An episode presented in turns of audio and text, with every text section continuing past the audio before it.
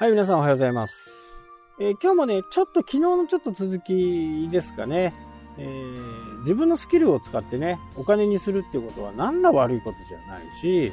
それを覚えるためにね、時間を使うくらいだったら、依頼する側がね、納得した金額を払う部分は、それはね、依頼する方からしてもとてもありがたいことなんですよ。もう感謝されて当然みたいな感じなところにね、この日本人の悪い癖っていうのかな。お金をもらうなんていけないっていうふうにね、え思っている人もね、多いのではないかな。自分なんてこんなことを、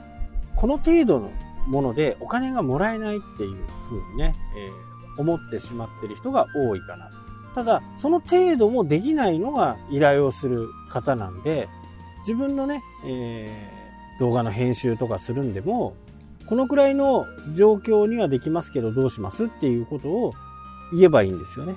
えそれ以上のね、ことをできますって言うからおかしくなるんで、依頼が来なかったりね。あ依頼が来ないというか、依頼が来てもトラブルになったりするのは、自分の実力以上のことができますよっていうふうなことを告知するからおかしくなるんで、自分はここまでしかできませんけど、いいですかっていうふうな形を取ればいいだけなんですね。なので、ここの言い方さえ間違えなかったらね、えー、全然問題ないし、相手から感謝される存在になると僕は思いますしね。だからそこをね、しっかりこう理解してほしいなっていうふうにね、僕は思います。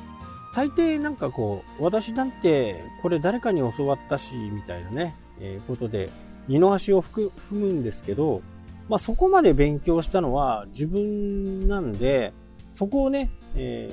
ー、引け目を感じることはないと思うんですね。えー、あるセミナーでそれを教わって自分が使いこなせるようになったら、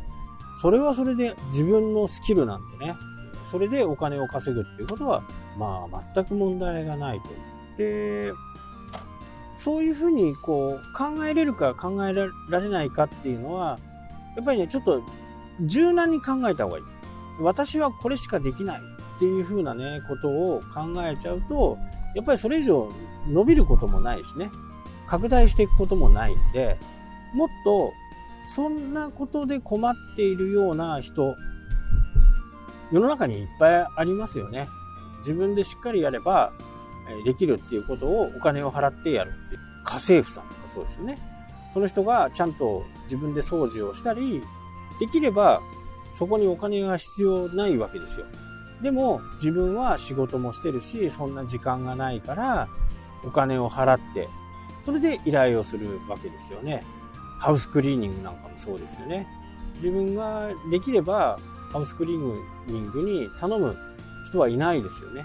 いつも部屋の中が綺麗なのに、わざわざハウスクリーニング頼む人なんてはいないわけですよ。その分、違うところで働いたり、違う用事があって、その時にできないからそういう人を来てもらってね、えー、お金を払ってやるわけですよね。じゃあこのハウスクリーニングをやってる人が引け目を感じながら仕事をやってるかって言ったらそんなことはないですよね。精一杯きれいにしてそこで笑顔でねお金をもらって払う方も笑顔で笑顔でお金を払ってああよかったですまた来てくださいねっていう風にね、え、なるはずなんですよね。だから感覚の違いっていうか、その割り切り方？ここは自分が不得意だから外注出そう。ここは自分が得意だから自分でやろう。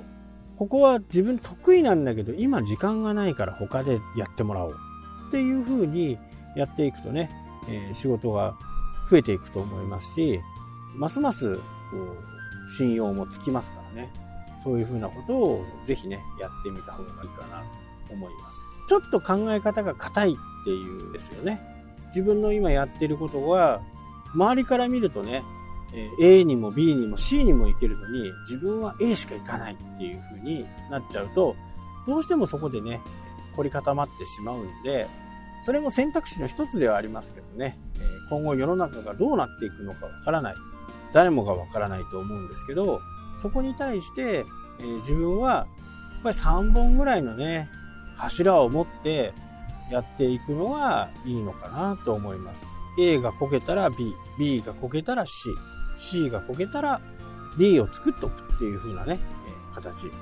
やっぱり仕入れとかもね、僕なんかも仕入れとかをしますから、そこはやっぱりリスクをね、なるべく平均化して、同じものを作るんでも A 社と B 社がいるとかね。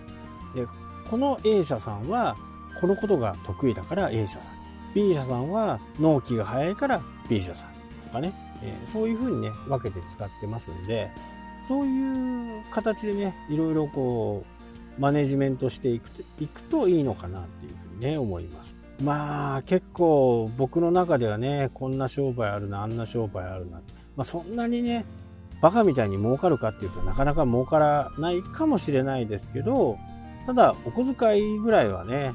稼ぐことはね、くらでもできるんじゃないかなっていう。で、そこで何が言いたいかっていうと、そういうことをね、